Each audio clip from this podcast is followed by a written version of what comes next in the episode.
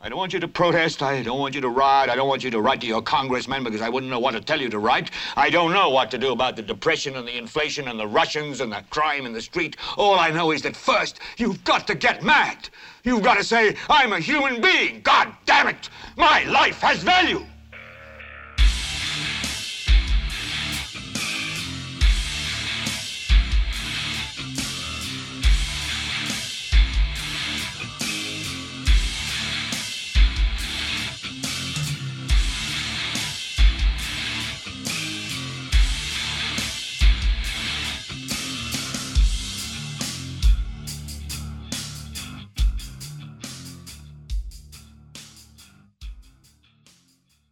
Esto es Helvete para Leviathan Podcast. Yo soy Carlos Rodríguez Duzán.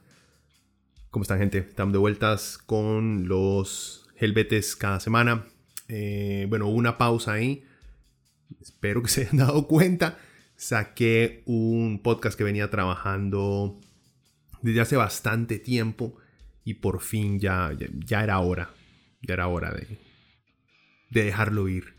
Eh, es un podcast estilo documental, eh, resumiendo lo que es la historia y la creación de la nueva ola de heavy metal británico, el New, Wave of British Heavy Metal en sus signas, New Album en, inglés, su abreviación en inglés. Espero que le den una, una escuchada.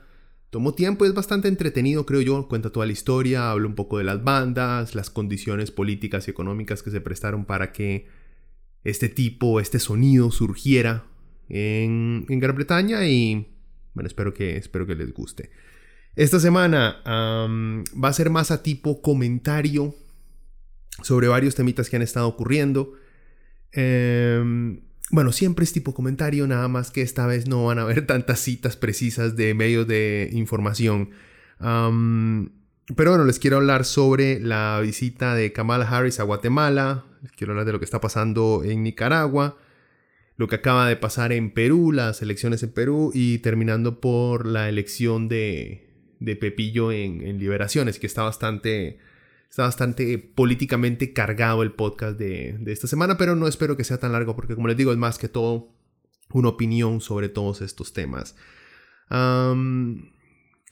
¿Qué más? un par de anuncios que tal vez, bueno, acuérdense que también estamos, que también Leviatán está en YouTube, así que lo pueden escuchar eh, por YouTube si no lo están escuchando ya en Spotify, eh, lo pueden escuchar también en YouTube.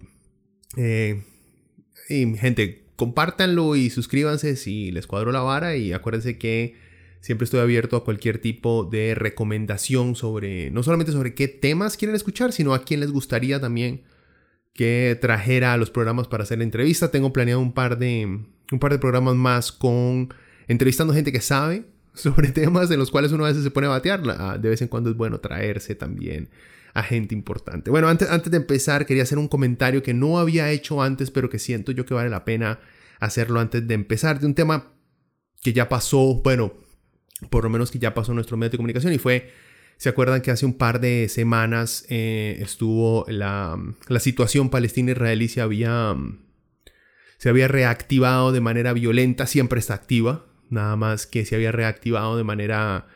Las masacres cometidas por las fuerzas de defensa israelí habían aumentado nuevamente y tenían años de no, de no dedicarse a, a masacrar sistemáticamente a civiles en la franja de Gaza y eh, bueno, en Cisjordania yo creo que no hubieron tantos muertos por suerte. Pero, en fin, em, hice un podcast con respecto a eso, detallando la historia del conflicto, del por qué estamos como estamos y las razones por las cuales de, esta último, de estos últimos enfrentamientos. El comentario que quería hacer con respecto a eso es que me puse a escuchar muchos medios, medios de comunicación nacionales para ver su, sus reacciones con respecto a este tema. Y tengo que admitir una cosa, por ejemplo, me asqueó de manera increíble la, forma de reportar las cosas de eh, Noticias Monumental.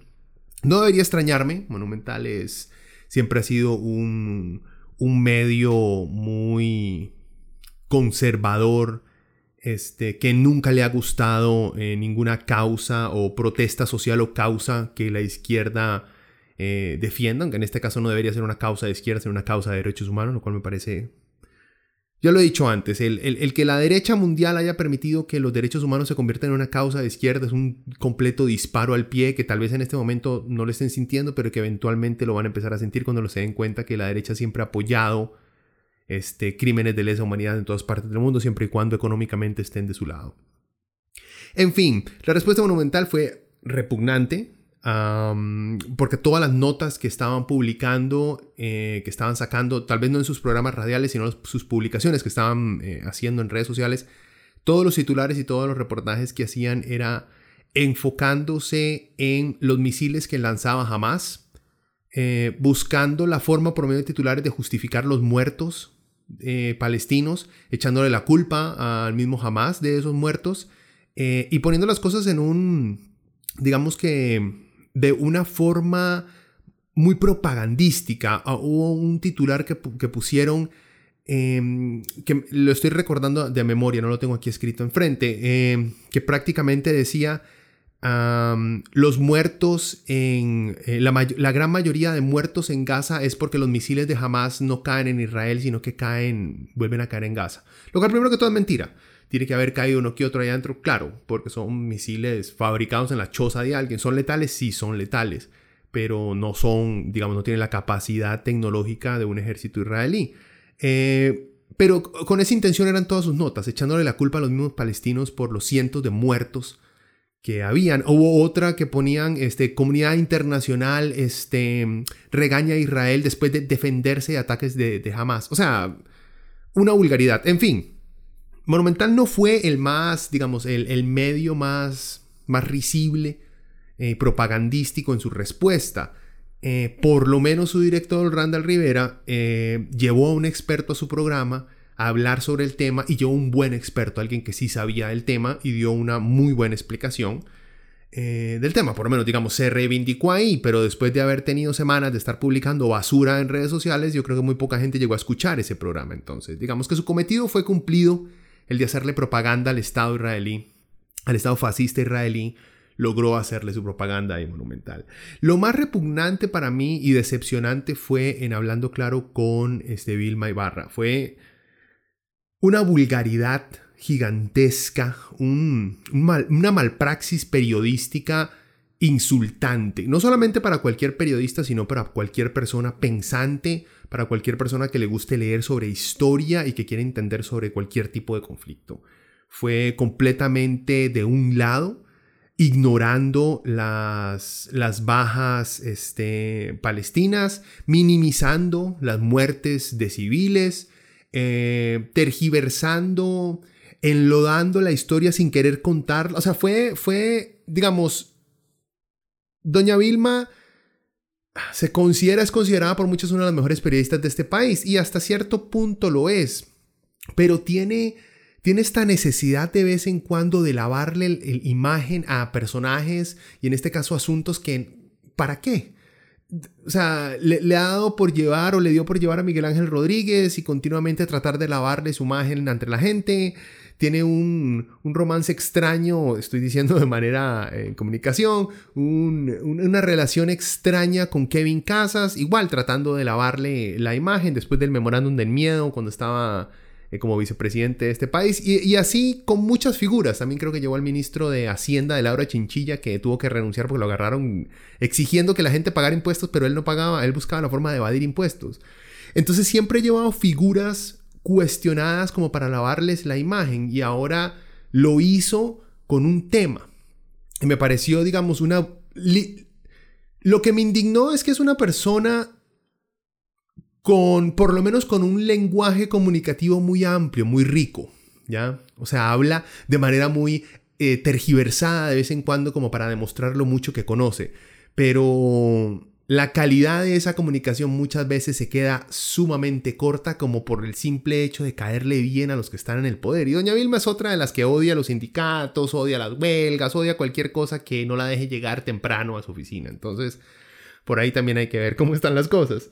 Pero en fin, mi, comentario con respecto a esto es, tengan mucho cuidado a la hora de leer diarios nacionales o al escuchar periodistas nacionales cuando están hablando de conflictos extranjeros porque lamentablemente tenemos un muy mal récord de comprender lo que está pasando afuera. Y si no pueden comprender lo que está pasando en Palestina, si no pueden comprender la masacre que comete el gobierno israelí con eh, los prisioneros prácticamente que tiene dentro de las zonas palestinas, cuesta mucho creerles entonces cuando hacen análisis latinoamericanos de conflictos o problemática social en otros países. Ponen mucho, digamos, en cuestión que estén haciendo un trabajo decente en otras áreas. Aunque puede ser que sí, uno nunca sabe.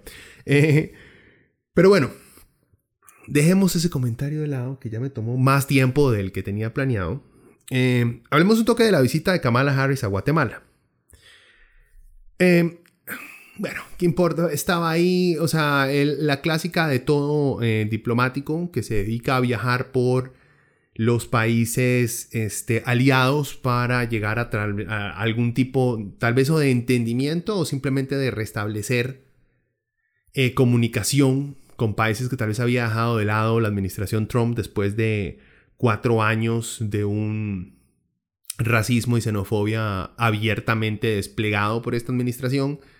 Ahora, al parecer, la visita de Harris a Guatemala es como un acercamiento a los latinos para decirles, mamá, o sea, no somos tan racistas, ya se fue, ya se fue el hombre naranja, ya viene, viene otra administración, seamos compas otra vez. Y Harris llegó y cometió, digamos, yo sé que en la mente, tal vez no, sí, de ella y de sus asesores a la hora de escribir el, el discurso que dio en Guatemala, llegó y dijo, le dijo a los inmigrantes ilegales, según ella, eh, que no vayan, que no vayan a Estados Unidos porque los van a devolver. No los van a dejar entrar porque Estados Unidos este, está enforzando, digamos, está aplicando la ley y no está dejando entrar inmigrantes ilegales. Ok, hay, digamos, hay, varias capas. Digamos, la primera es cómo se ve eso, cómo se escucha eso. Mal, pésimamente mal. Yo no sé quién le dijo a ella que era una buena idea decirle, llegar a Latinoamérica a decir, no vengan a Estados Unidos. O sea, es ópticamente se ve muy mal y más para una administración de un partido político como el, como el demócrata en Estados Unidos que le gusta usar el espejismo de ser eh, muy inclusivos, de ser muy progresivos, de ser muy antixenofóbicos, antirracistas. Eh, les queda muy mal a la óptica de lo que se presenta su administración y su, y su partido de manera interna. En América Latina queda también muy mal, por lo menos frente a izquierdas, pero sin embargo Estados Unidos nunca se ha visto bien frente a izquierdas latinoamericanas. A la derecha latinoamericana no les importa, honestamente, porque la derecha latinoamericana creo que está muy acostumbrada a ser racista hacia ellos mismos. Entonces no les importa porque no consideran que ese tipo de mensaje se aplica a los blancos latinos que van para, que van para Estados Unidos. Entonces, vale picho, eso es para los pobres nada más que van allá a buscar trabajo y oportunidad. Pero sí está muy mal, o sea, es, una de estas idioteces que uno le dice, señora, usted leyó lo que, lo que iba a decir en una conferencia de prensa. Hay formas de decir no vayan, hay muchas formas de decir no vayan, muchísimas formas de decir las cosas. Y usted está en un trabajo, está en un viaje diplomático, lo cual debió haber pensado antes de decir esa idiotez tan gigantesca. Em, pero bueno, Harris, los que vieron las elecciones eh, gringas, o por lo menos las primarias democráticas, se dieron cuenta, demócratas, perdón, em, se dieron cuenta que Harris era, digamos, la derechista dentro, una de las más derechistas dentro del Partido Demócrata cuando estaba ahí en contra de Bernie Sanders y de Joe Biden. Y al final como que le dio la adhesión a Biden para que le hiciera precisamente eso, la primera vicepresidenta negra que ha tenido Estados Unidos. Que está bien, vuelvo a lo mismo. Ópticamente se ve muy bien que Estados Unidos tenga su primera vicepresidenta mujer y que sea una mujer de color. Se ve muy bien. ¿Eso le va a servir de algo a las minorías este, norteamericanas? No, no. O sea, les da, les da lo mismo que cuando salió Black Panther.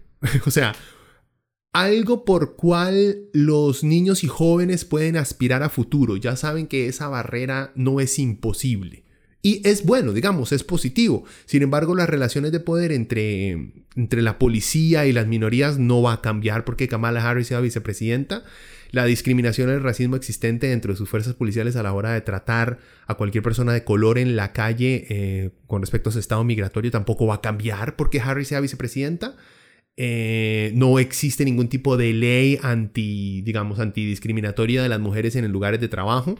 Entonces, o sea, que yo sepa por lo menos. Entonces, es, digamos, es una... Es un buen paso, pero es un paso óptico. Y hay que comprender que eso es lo que, lo que es que, que, Harry sea vicepresidenta que creo que tiene muchas posibilidades de llegar a ser la primera mujer presidenta de Estados Unidos, porque honestamente yo no le veo, no le veo mucho futuro a, ¿cómo es? A President Grandpa, al presidente abuelito de Biden, que está, ese señor está a un, a, un resfriado de, de, darle viajera a esta hora, y que supuestamente al parecer ha sorprendido Biden con su administración en estos primeros meses de las cosas que estaba haciendo, entonces hay que darle más chance. Eh, y bueno, por cierto, Trump sigue por ahí atrás pegando gritos de que, de que él, ganó las elecciones y hasta ha empezado a tirar su, una nueva conspiración de que en agosto lo van a volver a poner como presidente, ¿verdad? O sea, él, él, no ha perdido todavía ese ánimo de ser el perdedor más grande del planeta, que no puede aceptar que ha perdido y, sigue de necio al fondo gritando que él ganó. O sea, es triste, pero ahí sigue el más. Es, es, patético, honestamente, pero ahí continúa. Em, bueno, em, eh, otra, otra cosa, o sea, Estados Unidos tiene, tiene derecho a negarle la entrada a gente. Sí, por supuesto, todo país tiene derecho a exigir eh, ciertos, no sé, lineamientos para ver a quién deja entrar a su país. Estados Unidos tiene todo el derecho a proteger sus fronteras, a dejar entrar a quien ellos les dé la gana. Está bien. Em, el problema es el siguiente, el problema es que Estados Unidos su política exterior, por lo menos con América Latina, es de control. A Estados Unidos le gusta controlar quiénes llegan al poder en América Latina eh, por el simple hecho de estar cerca a ellos. Bueno, e, esto es algo que también hacen en Europa, en Asia. Estados Unidos es un imperio y yo creo que todos ya tenemos que reconocer el estatus imperialista que tiene Estados Unidos. Quiere controlar absolutamente todo.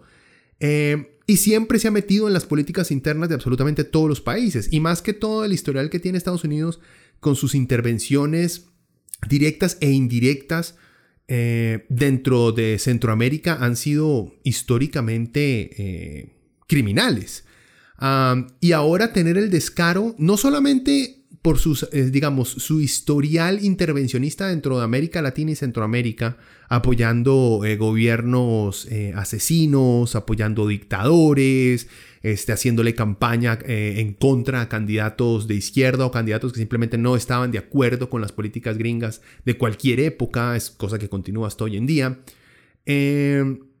aparte de eso, eh, son, digamos, el motor principal de todos los, de, los tratados de libre comercio en el cual estamos viendo ahora y son el principal motor de la economía capitalista en la cual se vive en América Latina. Y al ser no solamente el principal motor, sino el principal, digamos, embajador de este sistema económico, tiene el descaro de acercarse a los países en donde no ha funcionado ese modelo que ellos quieren implementar y decirles que no vayan y a sus pobres decirles que simplemente no vayan. Lo cual me parece, digamos, no solamente descarado, sino un poco insultante para la mayoría de gente que vive en, estos, en todos estos países. Em, pero bueno, la, hipocresía siempre ha sido parte, eh, la hipocresía y la, falta de memoria histórica siempre ha sido falta de, eh, perdón, parte de la política, eh, de la política y la diplomacia gringa, si no, no existiría, honestamente. Si los más tuvieran conciencia y memoria histórica, no podrían, o sea, de, por vergüenza no podrían llegar a visitar a ningún país latinoamericano, honestamente. En fin, triste. Triste, pero también, y nos, demuestra que la política demócrata no cambia la política trumpista. También vimos cómo estos centros de retención de migrantes en Estados Unidos con Biden eh, no cambiaron mucho desde la época de Trump. Tal vez los campos de concentración para niños hayan disminuido, no han sido eliminados, tal vez hayan disminuido, pero eso también demuestra su, digamos, eh, que el compromiso de los demócratas gringos es más hacia cómo se ven las cosas que hacia cambios verdaderos económicos, no solamente en su país, sino afuera.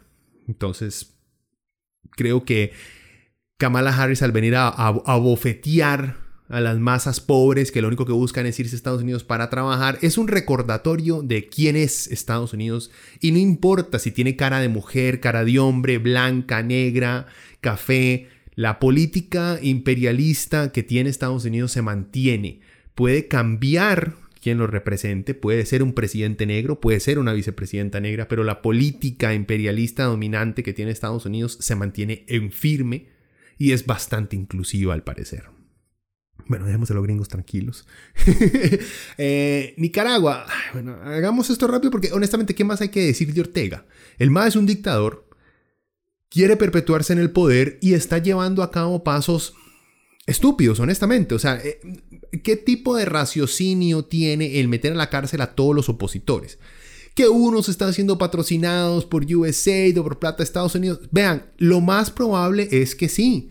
Por eso mismo que acabamos de hablar de lo de Kamala Harris, Estados Unidos siempre ha encontrado la manera de apoyar a cualquier político o élite económica dentro de países en donde ellos quieren tener algo de injerencia. Si quieren en Costa Rica ser dueños de, no sé, todas las zonas francas, entonces, y hay un candidato que dice que no más zonas francas, Estados Unidos va a ver cómo apoyar a toda la oposición de ese candidato, pues ya sea por plata directa o con asesores o simplemente mandándoles no sé, eh, cualquier tipo de información en contra de, su oponente o ayudándolos a hacer campaña sucia. Vean, eso siempre, siempre ha ocurrido.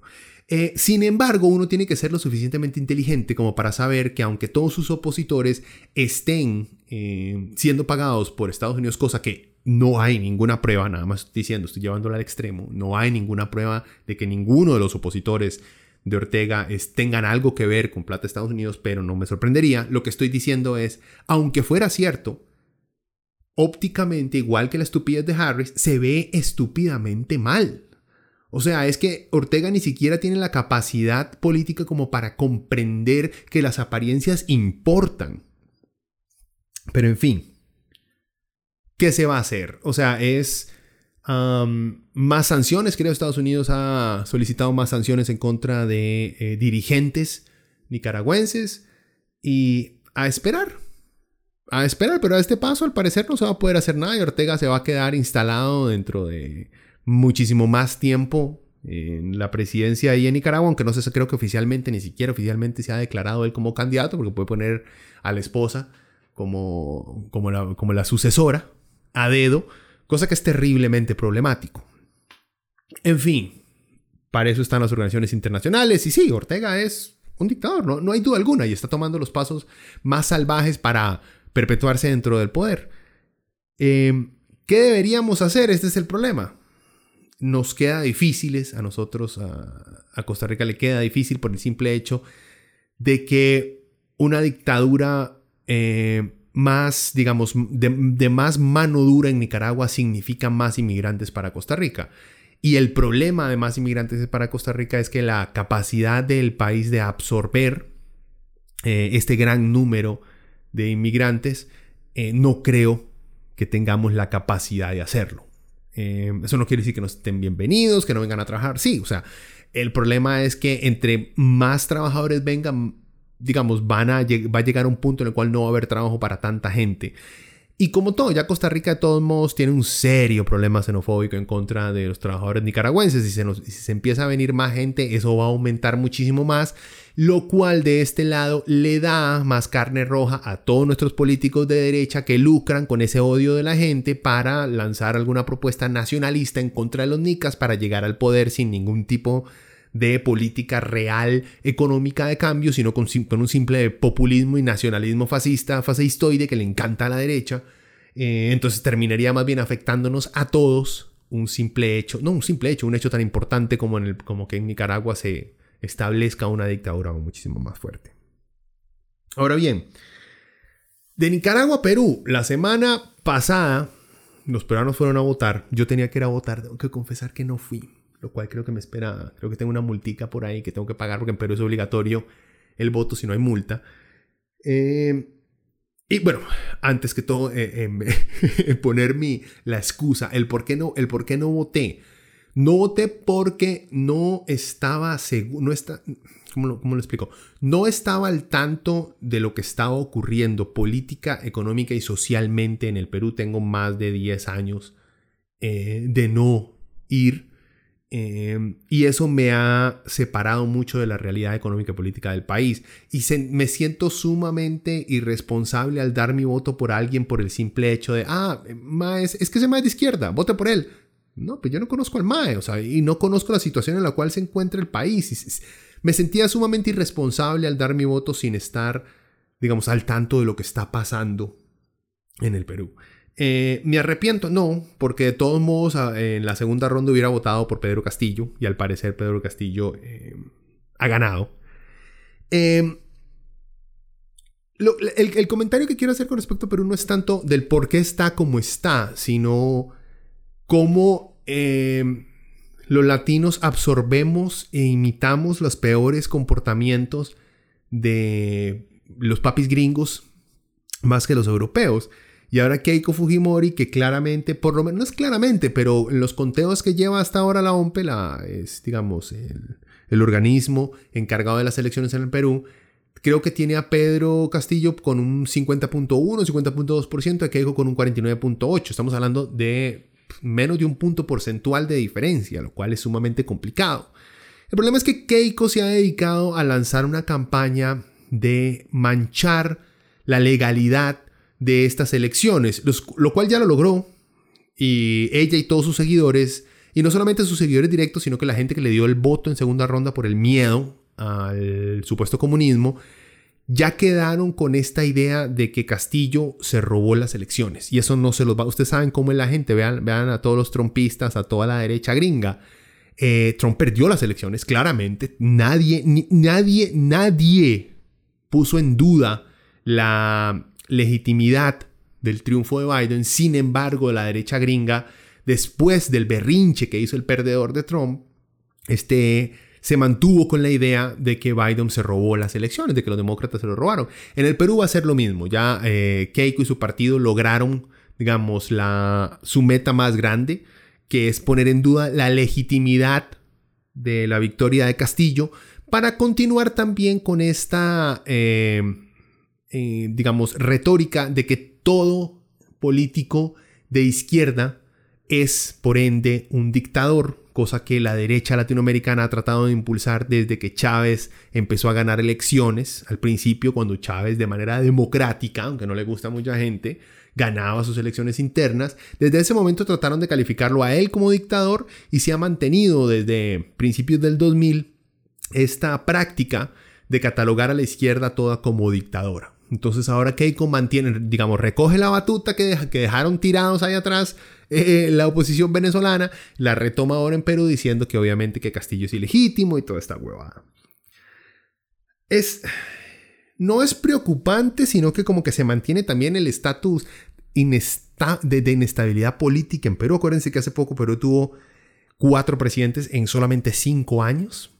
O sea que políticamente estable no estaba el Perú. Si en primera ronda, digamos, Castillo y Fujimori, ninguno llegó, ni, ni siquiera creo que ni siquiera el 40% llegaron ninguno de los dos, como para decir que hay una fuerza grande de gente detrás de X o Y candidato. Sin embargo, en la segunda ronda fue toda una alianza gigantesca, no solamente de derecha, sino que de gente que honestamente ha creído, se ha comido la propaganda esa, propaganda, esa misma propaganda reciclada eh, que se utilizó en contra de Venezuela, que se utilizó en Bolivia, que se utilizó en Ecuador, que se utiliza en Argentina, en Chile, que se utiliza en toda América Latina cuando un candidato es de izquierda. Que de vez en cuando, digamos, pegan. De sí, con Ortega pegaron, más un dictador, ¿ok? Eso no hay duda alguna. Este, con Maduro han pegado, pues parece que sí. Y no digo, no me comprometo a decir que Maduro sea un dictador por el simple hecho de que todavía digamos, existe una oposición en Venezuela que tiene derecho a entrar en, elecciones. Y bueno, se roba las elecciones. Es, otro tema para otro día. Pero lo que pongo yo es que Maduro es, a Maduro le encanta coquetearle este, a la, con el hecho de convertirse en un dictador y ha hecho una pésima gestión desastrosa. Ha arruinado por completo a Venezuela con ayuda de los bloqueos eh, imposiciones gringas, ¿verdad? No dejemos de lado eh, el apoyo gringo para desestabilizar una, económica, una economía en cualquier parte del mundo es muy, muy importante. Pero bueno, hasta ahora, hoy estamos domingo, estoy grabando este domingo, ya ha pasado una semana de las elecciones y aún, o sea, todo indica que Castillo se la llevó y se la va a llevar. Keiko sigue haciendo berrinches diciendo que no, Keiko es la ex, em, ex congresista que fue hija, no fue, no, es, no se ha muerto Fujimori, eh, hija del expresidente Alberto Fujimori, que está en la cárcel por crímenes de lesa humanidad. O sea, no, no, no, es, no es que por corrupción o porque un contratito como a Pepillo, no, no, no, por crímenes de lesa humanidad. O sea, Fujimori fue un monstruo. Eh, eso no quiere decir que la hija sea igual, ¿ok? Tampoco. Nada más estoy diciendo que con un pasado político así es como, ish, o sea, aunque creo que la hija de Mussolini, creo que es, creo que no sé, creo que no sé si estoy batiendo, pero por alguna, por alguna parte escuché que la hija de Mussolini creo que tiene chances en Italia de llegar a convertirse en una lideresa. Me ha dado por, me por, por decir lideresa porque he escuchado todos los medios peruanos hablar de Keiko Fujimori como lideresa, entonces ya se me pegó. En fin, ¿en, qué va a terminar lo de Perú? Ya no tengo la menor idea.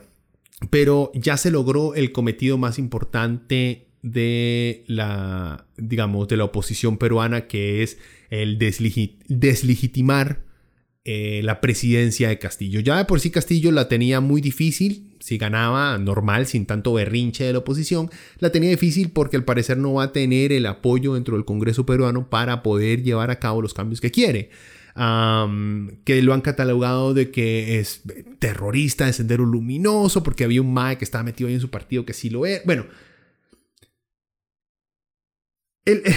como les digo, es, complicado y, y, no trato de decir que entiendo lo que está pasando con el historial, porque hay muchos, digamos, hay muchos anexos y índices a Pedro Castillo que se tienen que tomar en cuenta. Sin embargo, es difícil creer en esa propaganda para asustar a la gente a no votar por alguien que, le, que dice que quiere que las compañías extranjeras paguen lo que tienen que pagar. Y siempre que ustedes escuchan a un político decir, tal empresa extranjera viene aquí, explota nuestra, nuestra materia prima, explota a nuestros trabajadores eh, y no paga impuestos o no paga lo que debería pagar de impuestos, siempre, siempre eh, a esa persona le cae una propaganda gigantesca de comunista, de terrorista, eh, de chavista, de castrochavista. O sea, que llega un punto donde el cual uno ya no les cree. O sea, yo no estoy diciendo que Castillo sea una buena persona, no, o que Castillo no vaya a querer este, establecer una dictadura, pero no, no, no sé, no sé. Pero es que tantas veces la gente utiliza esta propaganda de maneras falsas, porque es la misma, digamos, que utilizaron en Bolivia. ¿Y qué pasó con Evo? O sea, a Evo le dieron un golpe de Estado. Eh, fue lo mismo que utilizaron con Correa. Y Correa, no, Correa terminó su, mandato y se fue sin problema. Lo mismo dijeron con Mujica en Uruguay. ¿Qué pasó? Nada. Lo mismo dijeron, digamos, con Dilma en Brasil. Y con. Ay, se me fue el nombre del, viejito. Con Lula. Este. Y no pasó nada de eso. Eh, entonces lo han usado, pero digamos, si lo usan con Ortega, como que ahí sí pegan. ¿Me entiendes? Como una de cada diez van a pegar, pero dinos, si uno pasa diciendo que, que alguien va a cometer algo malo, eventualmente va a pegar. Eso no quiere decir que el discurso sea, sea el correcto. Entonces, tantas veces han dicho que alguien de izquierdas, que alguien que quiere hacer pagar a los ricos lo que deben de pagar, va a traerle desgracias al país. Tantas veces lo han dicho y no ha pasado que me lleva a dudar mucho. Em, y bueno, por último, que estoy viendo ya, me estoy pasando el tiempo, quería hacer esto menos de media hora. es hablar de... Bueno, no, pero para terminar lo de Perú nada más, ya, se logró lo que se quería. O sea, eh, desestabilizar políticamente, digamos, continuar dentro del status quo de la política peruana, que es mantener al país, al parecer, completamente desestabilizado, sin que nadie pueda trabajar o ponerse de acuerdo para tener algún tipo de proyecto país para salir adelante, porque al parecer volvemos al mismo. Perú se nos ha vendido también afuera como uno de estos ejemplos de un triunfo gigantesco económico por las cifras económicas que presentan, porque el Banco Mundial dice tal cosa y el Fondo Monetario saca tal y tal otra cosa, que el Perú está perfecto, que está muy bien, que la inversión extranjera. Y nos vamos al Perú y un candidato que les dice, estamos hartos de ser pobres, si este país es rico, ¿por qué no podemos tener algo de esa plata también? Y toda, y toda la gente de, este, de lugares lejanos a las capitales, a las grandes urbes donde se concentra el control político eh, nacional, votan por ese candidato. Eso quiere decir que hay una gigantesca marginalización de los pobres y de los trabajadores en, en un país en el cual se vende afuera simplemente por sus cifras y el desarrollo de sus ciudades principales. Lima más que todo. Entonces nos deja mucho que pensar, aunque ya les dije, aunque al, final del día eh, la OMPE le diga que hay Salá, mamó, mamita, este presidente es Castillo, eh, la va a tener terriblemente fea.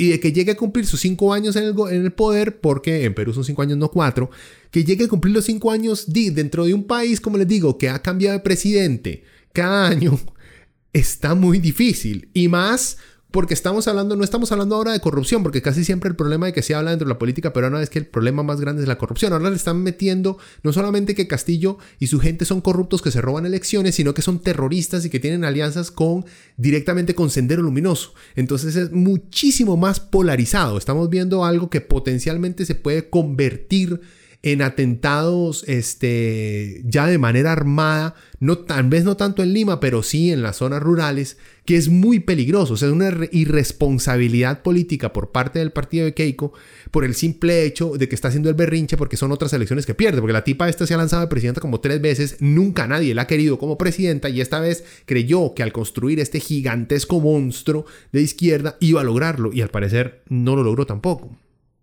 ¿Habría algo positivo que ganara Keiko? Sí, claro, sería la primera mujer presidenta del Perú. Y Perú, si ustedes se ponen a ver los comportamientos de muchas, eh, su ranking en, el mundo con respecto al femicidio, actitudes eh, con respecto a los derechos de la mujer, al aborto y todo eso, es un país sumamente machista. Entonces también sería positivo, por lo menos en el, ámbito óptico, tener una presidenta mujer. Así que hasta, hasta Keiko tiene sus cosas positivas. Oigan, súper positivo. Último, para irnos dejando. Ganó Pepillo en Liberación. Varios compas me han preguntado, ma, ¿usted quién quiere que gane estas elecciones? Y nada más quería decir esto porque quería dejar grabado mi predicción a ver si la pegaba solamente para decir, vio, vio, mae, yo sabía, se lo dije. Y si me la pelo, simplemente me hago loco. Así de sencillo. este, dentro de la liberación, vean, más era obvio que se le iba a llevar Pepillo. Era obvio, obvio. O sea, eh, el resto de Maes no tenía. Y Rolando Araya fue el último que entró, fue el último que creo que tiró su nombre ahí dentro de, dentro de la contienda para decir, Ma, yo, quiero ser presidente otra vez. O sea, el problema es que el viejillo está medio loco. Entonces llegó tarde y fue el que más bronca le dio, le causó, le causó a, Pepillo. El resto de Maes, Claudia Alpizar después de su. O sea, Claudia Alpizar es un politólogo que tiene un programa pero es tan baboso que el MAE cree que el MAE está, el MAE cree que después de que lo califican como machista, el, el salir en una foto con su esposa y sus hijas le quita el título de machista. O sea, señor, es en serio. O sea, usted puede, digamos, poner dos pensamientos juntos y darse cuenta que una cosa no tiene nada que ver con la otra. Es la cosa más idiota que es. Vea, es, es el cliché de decir yo no puedo ser racista porque tengo un amigo negro. O sea, Por Dios. Bueno, ahí Alpizar mamó, quedó como con 6% de los votos de liberación y eso que creo que lo hicieron abierta la, la, votación para el partido. Entonces, bueno, chao, chao Alpizar, te vimos. Creo que nos, eh, se demostró que sin el apoyo de los grandes patrones de liberación no ibas a lograr nada. Y lamentablemente el nombre Figueres todavía pesa dentro de liberación. Ahora, creo que fue un terrible error que liberación haya elegido Pepillo. Se acaban de garantizar, creo yo, una pérdida más. Ya Figueres perdió en la pasada, cree que en esta tal vez tenga más chance, porque le está apostando también a que la gente no se acuerde mucho, los jóvenes que van a votar no se acuerden mucho de lo que él hizo en sus administraciones pasadas. ¿Que puede llegar? ¿Es posible? Sí, sí, es posible que llegue. Si en Perú, volviendo, escogimos por segunda vez a Alan García después, haber, después de haber desbaratado al Perú en los 80 con pésimas políticas económicas, y le dimos otro chance después, a principios de los 2000, este, existe, digamos, sí existe un, precedente en América Latina de escoger malos líderes por segunda vez, de darles otra oportunidad. Eh, opciones tiene, pero no creo que vaya a ganar las elecciones. Es más, yo no creo que vaya a llegar a segunda ronda, Pepillo. Eh, yo estoy convencido que la segunda ronda va a estar entre quien sea que el PAC escoja y Fabricio. Así de simple. El post, como siempre, Pedro Muñoz no tienen ni una sola oportunidad. Y si ustedes ven, por ejemplo, Pedro Muñoz cada vez que publica algo en sus redes sociales de que él va a ser el candidato del PUS, que esto es, es como el 80% de gente, o sea, tirándole fuego porque lo odian, porque es un baboso al MAE, porque nunca va a la asamblea y no bretea, porque es incongruente con sus ideas, porque es un oportunista, en fin, pobre Pedrito. Bueno, pero es más, gente también, o sea, cuando uno tiene una actitud tan tan, poco agradable como la, de, como, la como la de Pedrito, cuesta mucho que la gente te, te, quiera después. Em, en fin, vean, lamentablemente, lamentablemente, estas van a ser otras elecciones que se, va a llevar el PAC. Vamos a ver eh, a este partido por tercera vez en el poder. ¿Por qué? A mí no me gusta el PAC. Yo quiero a alguien más de izquierda, de izquierda de verdad, sin amigotes en, en ciertos círculos económicos este, elitistas de este país. Me gustaría tenerlo en el poder, me gustaría tener eh, un movimiento juvenil dentro de los diferentes ministerios de este país, pero un movimiento juvenil con bases eh, más de, de, la, de fuera del Valle Central y de no de esta élite de, de niños ricos con conexiones de, de tatas y, con un historial político. Eh, en fin, pero no le veo otra opción. Y, nos guste o no nos guste, el PAC ha hecho un buen trabajo eh, al administrar la pandemia y ha hecho un buen trabajo al desarrollar obras grandes de infraestructura que la gente va a ver. Eh, y se le ha tratado de hacer propaganda de que son comunistas, de que son castrochavistas. Eso más que todo ha sido el PUSC. O sea, los que han tratado de hacer ese, ese tipo de propagandas ha sido el PUSC y Fabricio, pero siento yo que los fans de Fabricio tienden más a creer esa propaganda que los fans del PUSC. Como que lo hacen más los fans del PUSC como, como no sé, como para joder y para ganar, para ganar, ganar un par de votos populistas fáciles. En fin. ¿Y quién creo que, que, el PAC vaya a quedar? Vean, no importa. ¿Por qué no importa?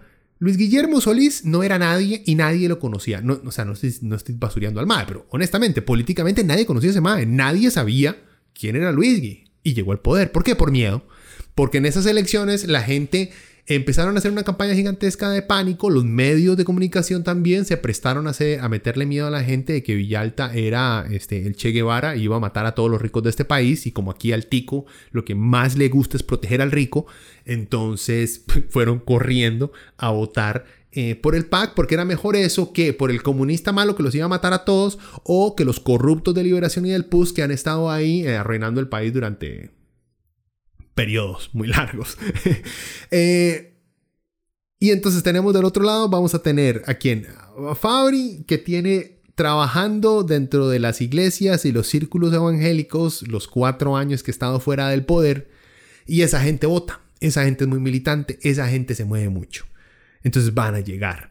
Eh, ah, bueno, dice segundo. ¿Y quién era Charlie? Nadie conocía a Charlie tampoco. Y llegó al poder igual. Igual llegó al poder. Y en esta vez, ¿por qué? El primera, la primera vez fue por miedo al comunismo de, de Villalta y, la gente del Frente Amplio. Después fue por el miedo de que este, el fanatismo religioso se metiera en, la política con Fabricio Alvarado, entonces votaron por el PAC. Y esta vez, ¿cuál va a ser el miedo? Que la corrupción rampante e histórica de Pepillo Figueres o la falta, la falta de capacidad de, procesamiento de evidencia científica que despliega de manera muy abierta este Fabricio Alvarado llegue al poder va a llevar a cualquier candidato del PAC que no sepamos su nombre lo va a llevar al poder. Así que, o sea, no tenemos, digamos que mucha opción, pero eso no quiere decir que tienen que quedarse dormidos, ¿verdad? Y, pues sí, gente, estamos, estamos fregados. no, no estamos mal, no estamos mal.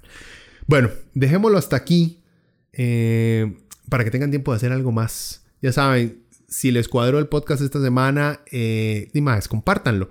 Cualquier cosa, El correo es leviatanpodcast.gmail.com. Ahí me pueden hacer cualquier tipo de sugerencias o contactos. Si quieren que entreviste a alguien, también mándenme por ahí una opción de quién sería eh, alguien interesante con quien hablar, ya sea política o de música, asociado o lo que sea. Por eso no hay problema. Eh, bueno, gente, acuérdense, estamos en YouTube, Spotify y en este, iTunes. Búsquenos así como Leviatán Podcast. Pura vida. Nos vemos.